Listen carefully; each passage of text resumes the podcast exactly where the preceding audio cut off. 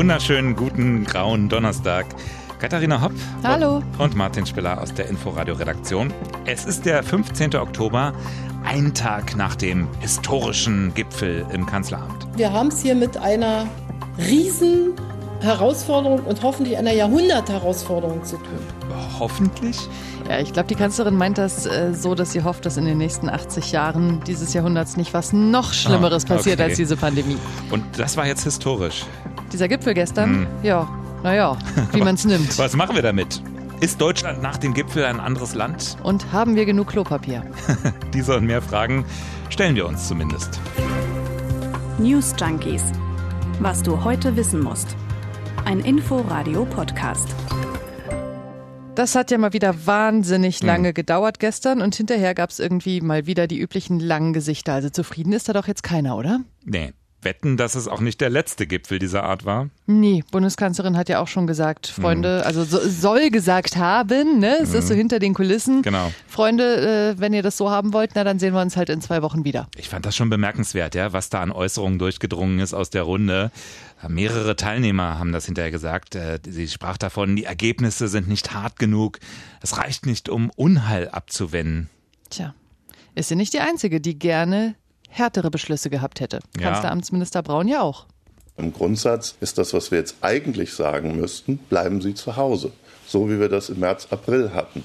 Jetzt ist nicht die Zeit für Reisen, sondern jetzt ist die Zeit, die Kontakte deutlich zu reduzieren. Der Experte, äh, Herr Meyer-Hermann, den wir gestern in, in der Ministerpräsidentenkonferenz hatte, der hat uns anhand der Modellierungen vorgerechnet, wir müssen im Grunde genommen alle unsere Kontakte halbieren. Und deshalb wäre es richtig, dass wir alle sehr viel vorsichtiger sind als im Augenblick. Ja. Aber klare Vorgaben gibt's wenige. Nee. Dafür fangen die Leute so wie März, April schon mal an, Klopapier zu kaufen, berichtet jedenfalls Aldi. Ja. Was ich ja fürs Privatleben vielleicht am einschneidendsten finde, ist die Nummer, dass ähm, ab äh, einer Inzidenz von 50 Neuinfektionen pro 100.000 Einwohner ähm, in Zukunft nur noch maximal zehn Leute in einer Wohnung sich treffen dürfen, aber die dürfen halt auch nur aus zwei Haushalten kommen, aus zwei Hausständen. Also soll heißen irgendwie mit fünf Kumpels, Bier in der Küche, die aber alle eine eigene Wohnung haben. Das ist dann nicht mehr. Ansonsten ging das ja so weit nun auch wieder nicht. Ne? Also man hat vorher gedacht, jetzt kommt der große Schlag gegen Corona. Nee, viel Neues haben sie sich nicht überlegt. Und auch das, was gekommen ist, ähm, ist ja sowieso fraglich, äh, wie das jetzt wiederum in unserem föderalen Land umgesetzt wird. Heute haben sich ja erstmal alle gefragt, wo ist eigentlich der Söder, wenn man ihn mal braucht? Wann prescht er vor und Hat bringt lange auf sich warten lassen, ne? lange auf sich warten lassen? Wann prescht er vor? Wann bringt er strengere Regeln? Was war es? Halb drei, drei? Also echt spät. Ungefähr so. Aber er war trotzdem natürlich der Erste. Und zwar der natürlich einen draufsetzt, ne, auf die Beschlüsse von Bund und Ländern. In Bayern gilt dann jetzt äh, ab dieser Inzidenz 50 Neuinfektionen pro 100.000, Sperrstunde ab 10 statt ab 11, Maskenpflicht in Grundschulen und maximal fünf Leute am Küchentisch statt 10. Also man ist wieder besonders gründlich. Das ist Föderalismus. Die anderen dürfen folgen. Ja. Bran Brandenburg äh, macht das nicht. Die wollen allerdings die Maßnahmen, die gestern beschlossen wurden, so eins zu eins auch umsetzen. Als erstes von besonders strengen Regelungen betroffen übrigens das Risikogebiet Cottbus. Ist nämlich seit heute so, ja. Ministerpräsident Wojtke macht ernst und sieht weitere Maßnahmen kommen, wäre aber, glaube ich, ganz gerne auch ein bisschen wie der Söder.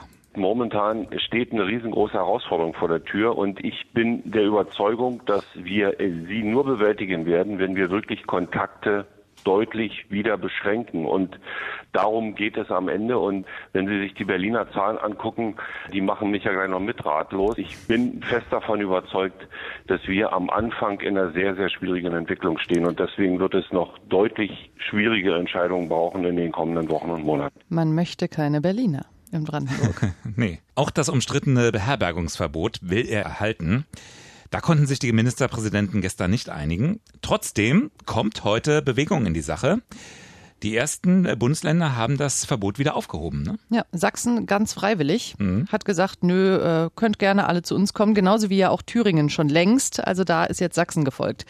Ja, und bei anderen haben Gerichte entschieden. Genau, die mussten folgen, nämlich bei ähm, Niedersachsen und auch bei Baden-Württemberg. Da Ja. hat die Justiz nachgeholfen. Haben, äh, da wurden Eilanträge angenommen, das heißt, es ist jetzt äh, vorläufig außer Kraft gesetzt.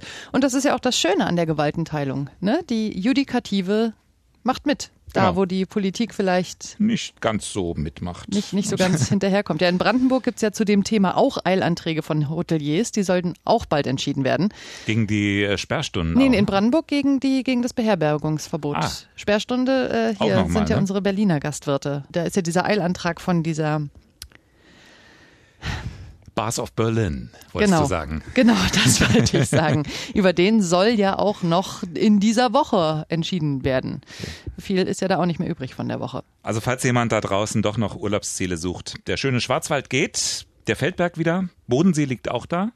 In Baden-Württemberg, ja. Was liegt in Sachsen? Niedersachsen Schönes? Sachsen, Sächsische Schweiz. Oh ja, Sächsische Schweiz, das ist gut. Ja, Dresden. Niedersachsen, ostfriesische Inseln. Also ist einiges zumindest vorübergehend möglich. Wer weiß, wie das Ganze morgen oder nächste Woche wieder aussieht. Was ist jetzt eigentlich mit Berlin? Richtig, also Wojtke genau, hat ja schon Berlin, Berlin reden. auf eine nette Art und Weise angesprochen. Was passiert jetzt hier eigentlich in Berlin? Ja, auch hier hat sich natürlich heute Vormittag der Senat zusammengesetzt, um über die Ergebnisse von gestern zu reden. Hat dann auch äh, beschlossen, dass Gastronomen Mietzuschüsse von bis zu 3000 Euro bekommen. Das war ja das, wo sie im Vorfeld schon gesagt haben, das werden wir dann beschließen. Haben sie jetzt gemacht. Aber sonst halt nicht. Hm. Also, es ist jetzt, weiß ich nicht, Dienstag vielleicht, da ist die nächste reguläre Sitzung, Bis da dahin reden wir dann nochmal. Bis dahin hat sich der Söder noch dreimal gemeldet und neue Sachen verkündet. Wahrscheinlich. Ja, wie kann das sein? Fragt man sich. Wieso passiert hier eigentlich nichts? Und äh, unser Regierender, Michael Müller, der hat heute früh im Inforadio gesagt, ganz einfach, weil wir schon ganz weit vorne dabei sind. Für Berlin kann ich sagen, dass sich wenig qualitative Veränderungen für uns ergeben haben, weil wir ja schon ein Frühwarnsystem haben, das früher greift als in anderen Ländern und dass wir ja schon viel beschlossen haben von dem, was gestern nun bundesweit umgesetzt werden soll, wie zum Beispiel die Sperrstunde oder die erweiterte Maskenpflicht. Ja, klingt wie, wir haben schon alles gemacht. Ne? Aber die erweiterte Maskenpflicht, Ja, ich, was, was meint er? ich weiß, also er sagt dann später im, im Interview noch, ähm, BVG, Läden, bei ihm im Roten Rathaus müssen sie alle mit Maske rumlaufen. Aber das ist eigentlich nicht das, was ich unter der erweiterten Maskenpflicht verstehe, oder? Das ist doch die normale Maskenpflicht. Ja, da sind andere schon weiter. Ne? Also, also München zum Beispiel, die haben doch jetzt zum zweiten Mal beschlossen, dass man in der Innenstadt oder zumindest Teilen der Innenstadt auch draußen Masken tragen muss. Genau, dieses draußen Masken tragen, Genau. ne? das ist es. Und wirklich ja, München, alle wichtigen Plätze plus Nebenstraßen, Shoppingmeile, so wie Köln ja auch. Also das ist die erweiterte Maskenpflicht. Davon hören wir hier in Berlin aber irgendwie noch nicht. Dienstag hören wir das dann. Dienstag hören wir das vielleicht. Vielleicht ist man im Berliner Abgeordnetenhaus auch ein bisschen abgeschreckt davon, was der Hamburger Senat macht. Was macht er denn? Der, also das ist wirklich absurd. In Hamburg hast du diese erweiterte Maskenpflicht auch seit ein paar Tagen Ja. und äh, kannst auf der äh, Internetseite der Stadt kannst du dir die Karte angucken und also das ist so ein Flickenteppich, um das Wort mal wieder zu benutzen. Also klar, ne, du hast die wichtigen Bereiche, Schulterblatt, Reeperbahn, Landungsbrücken und so weiter, aber es ist wahnsinnig kleinteilig. Pass auf, auf der, auf der Homepage ist das auch beschrieben. Ja. Ich will es dir nicht vorenthalten. Ich lese dir mal eine Beschreibung vor. Ich schreibe mit. Ja, schreib bitte mit. In der Straße Große Freiheit im räumlichen Bereich von der Hausnummer 1 bis zur Hausnummer 47, freitags, sonnabends sowie an Feiertagen und tags zuvor jeweils von 18 Uhr bis 4 Uhr am Folgetag. Ja. Weißt ja, du so, Bescheid? so nimmt man die Leute mit. Ich stelle mir das gerade so vor. Äh, 1349, hm, da hinten beginnt schon Hausnummer 35. Ah, schaffe ich nicht mehr. Ja, das ist Super. so wie, äh, muss ich hier schon in die Parkuhr zahlen oder äh, ist gerade nicht. Ja. Oder genau umgekehrt. Oder ja, genau ist jetzt umgekehrt. Die Zeit, wo, hm. Stell, kann ich mir in Berlin auch gut vorstellen. Ne? So Breitscheidplatz, Südseite ja, aber Mhm. nur zwischen Wasserklops und Eingang Europacenter, aber nur zwischen 14.30 Uhr und 19.20 Uhr. Genau. Und das ist äh, tatsächlich ein bisschen schwierig, weil ich glaube, Berlin ist dann doch von der, vom Aufbau und von der Struktur her ja eher vergleichbar mit Hamburg. Wir haben halt nicht dieses, dieses klare Zentrum mit der Fußgängerzone, wo sich dann alles tummelt. Also Nee, aber, aber wir haben den S-Bahn-Ring zum Beispiel. Also wir haben ja ein relativ klar abgrenzbares Gebiet. Das wird auch benutzt für zum Beispiel ähm, Tarifzone A beim VBB. Ja. Der Stadtring läuft rum. Da könnte man noch eigentlich sagen, hier in diesem Gebiet Maske auf. Fertig. wäre auf jeden Fall, müsste man nicht so viel nachdenken. Ja, ja. Ich, ich frage mich immer, ob man die Leute mit so einfachen Regeln viel besser erreicht, auch wenn die denn vielleicht ein bisschen strenger sind. Und kontrollieren durch, kann man es auch. Durch, durchaus möglich, ja. Ach, Martin, wieso fragt der Senat denn nicht einfach uns? so ein bisschen wie beim so ein bisschen wie beim Fußball, ne, mit den 80 Millionen Bundestrainern. So ist das in dieser Corona-Krise auch. Alle wissen es besser als die Politik. Naja. Aber wir am allerbesten. Ja, aber hier Kontrolle, du hast es schon angesprochen. Das ist natürlich dann das nächste Thema, ne? Genau weil äh, wie, wenn ich schon als Bürger nicht verstehe, äh, was ich wo darf und äh, was jetzt gerade gilt zu diesem Zeitpunkt, wie soll das denn noch jemand kontrollieren? Und nicht nur auf der Straße mit den Masken, auch wenn es jetzt darum geht, wie viele Leute, genau, mhm. wie viele Leute dürfen sich zu Hause treffen, aus welchem Haushalt darf die Person sein und so weiter und so fort. Das, ich habe doch keinen Einblick in die privaten Wohnungen. Nee, sagt auch der Regierende. Wir können nicht vor jede Wohnungstür und im Übrigen wollen es auch nicht vor jede Wohnungstür einen Polizisten stellen. Aber wir wissen auch, dass die Maßnahmen, die wir beschlossen haben, bisher ja von einer sehr breiten Öffentlichkeit auch getragen wird und sehr verantwortungsbewusst umgesetzt wird. Es sind ja wenige, wenige, die leider einen großen Schaden anrichten, weil sie sich nicht kümmern um Regeln und damit andere gefährden. Das heißt, es sind, es sind ja nur wenige. Es reicht, wenn sich alle anderen dran halten, dann dürfen die einigen wenigen, naja, da gucken wir drüber hinweg. Brauchen wir gar nicht kontrollieren. Naja, ist so ein bisschen die Frage, was willst du sonst machen? Mhm. Ne? Also grundsätzlich, also es ist halt wieder so ein bisschen diese Grundsatzdiskussion, die da jetzt vielleicht aufgemacht werden kann zwischen mhm. mündiger Bürger und Polizeistaat. Was wollen wir? Wo wollen wir hin? Naja, aber wenn ich jetzt dabei mal nochmal bleibe, kommunizieren darf ich sowas natürlich nicht eigentlich, denn sonst sagt ja jeder, ha, halten sich genug andere dran, dann bin ich derjenige, wo es nicht so drauf ankommt. Weiß nicht. Da, da gehst du, hm? da gehst du aber eigentlich schon wieder davon aus, dass sich alle verhalten wie kleine Kinder. Also hm. ich, ne, das ist halt die Frage. Vertraust du, vertraust du deinen Mitmenschen? Vertraust du darauf, dass es schon genug geben wird, die sich vernünftig verhalten? Oder es gibt genug, die darauf achten, dass sich andere vernünftig verhalten, ne? Und verpfeifen. Ja, naja, dann sind wir wieder beim Vorwurf. Das ist Denunzieren. Was ist Denunzieren? Ich habe mal nachgeschaut. Also okay. laut Definition jemanden anzeigen aus persönlichen niedrigen Beweggründen. Also zum Beispiel äh, um das Erlangen eines persönlichen Vorteils willen. Ne? Also wenn es jetzt aber um Solidarität hier geht, um die Eindämmung eines Virus, ist das ein niederer Beweggrund? Nein, ist es natürlich selbstverständlich nicht, aber es geht ja um die Betroffenheit anderer. Also ein falsches Verhalten gefährdet andere Menschen. Also dieser Vergleich immer mit, mit Gestapo, mit Stasi, wo jemand wegen Aussehens oder Herkunft denunziert wurde, ne? Schreckliche Sachen. Aber ist es hier in unserem Fall nicht doch eine gute Sache, wenn Leute aufeinander aufpassen? Kann man eindeutig so argumentieren, aber ich empfinde es tatsächlich als hochgradig schwierig. Also mhm. wie oft habe ich schon vor Frühschichten mitten unter der Woche um Mitternacht im Bett gelegen und gedacht, mein Gott, Leute, ist jetzt mal gut mit der Party, ich habe keinen Bock mehr, ich muss schlafen. Mhm. Ich habe halt nichts gemacht. Also ich habe nicht die Polizei gerufen, weil Hast du noch nie gemacht? Wer bin ich denn? Nee? Nein kriege ich, also würde ich nicht übers, ich, dafür denke ich, wohne ich halt in einer Großstadt und nicht auf dem Plattenland. Ich weiß nicht, ob ich soziale Kontrolle immer so ganz, ganz schlecht finde. Also harmloserer Vergleich. Mhm. Beispiel. Mhm. In Ostberlin, da gab es in den Straßenbahnen Fahrkartenautomaten. Also, also früher, als noch Osten offen ja, ja. war? Oder? Also als Wessi bei meinem ersten Besuch da gesehen. Ne? Ich bin Wessi, war da und Straßenbahnautomaten, also Automat ist vielleicht zu viel gesagt.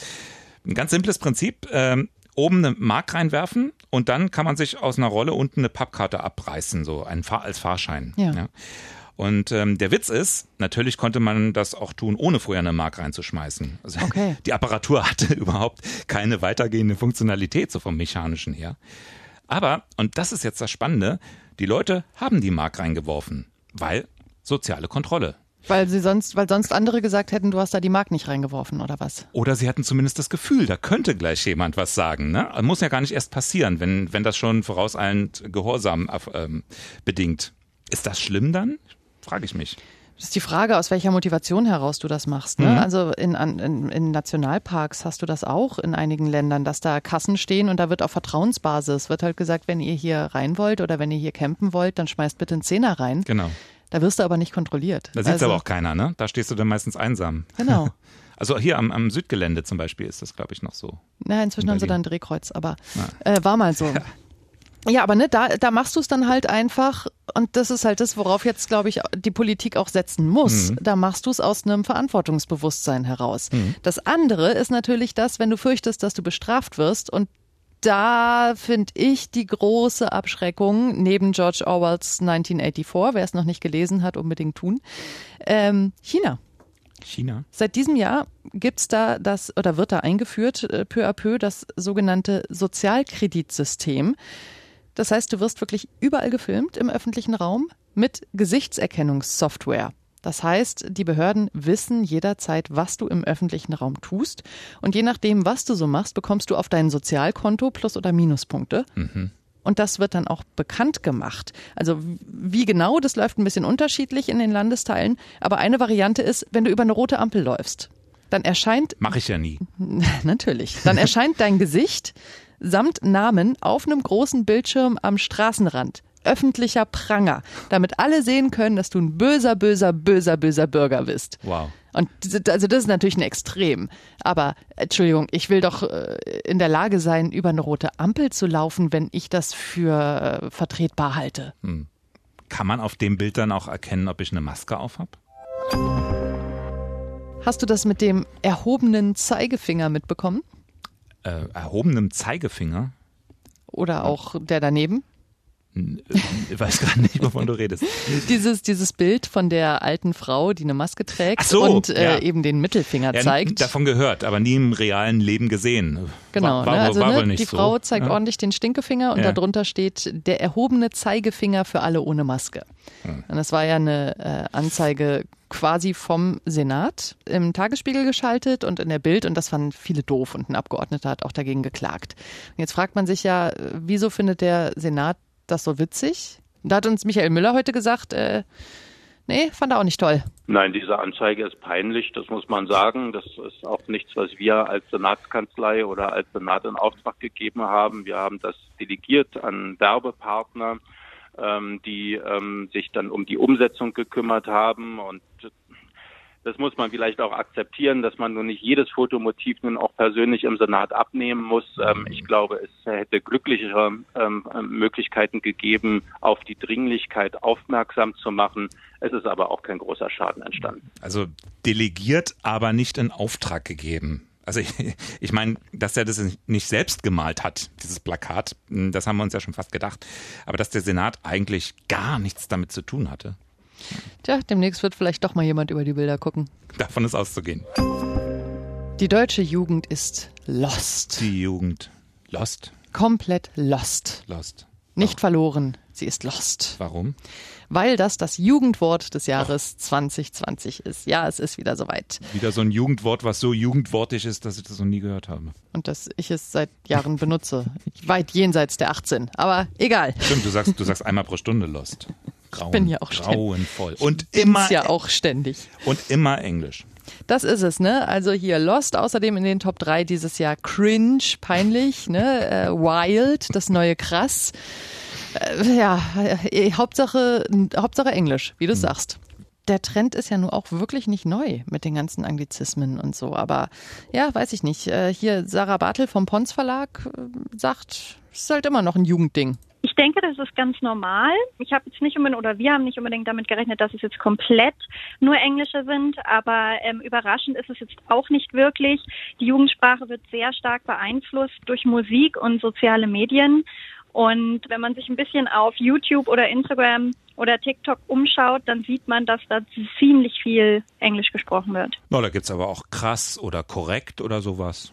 Ja, es gibt aber auch Vogue und Lit und unsere ganzen hippen Politiker sind ja inzwischen auch schon so weit, ne? Wir haben Hotspots, wir haben, wir fürchten einen Lockdown Oder ein Shutdown. oder einen Shutdown. Also ich muss ganz ehrlich sagen, ich mag die englische Sprache sehr gerne, aber so langsam könnten wir vielleicht doch mal wieder gucken, was unsere Sprache so zu bieten hat. Können ja mal wieder so ein paar schöne alte Worte beleben. Fällt dir, fällt dir was ein, so Wörter, die fast vergessen sind?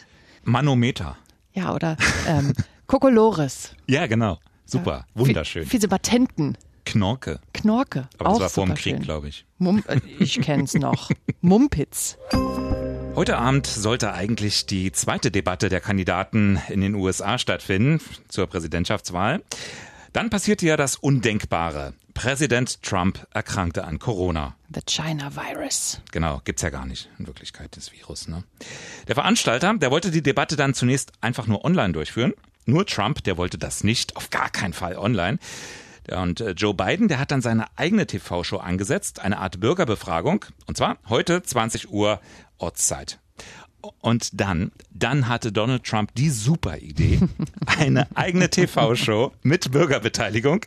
Rate mal, heute 20 Uhr Ortszeit. So ein Kokolores. Wie machen wir es heute Abend? Willst du beiden gucken und Trump oder ich Trump und wie ungefähr? Ganz ehrlich, weder noch. Wenn- ich glaube nicht, dass da irgendwas Interessantes bei rumkommt. Und wenn doch, dann haben wir es morgen für euch in den News Junkies. Versprochen. Nicht vergessen, sagt allen, die ihr kennt, dass sie uns abonnieren sollen. Schreibt uns gerne an newsjunkies.inforadio.de und bis morgen. Tschüss. News Junkies. Was du heute wissen musst.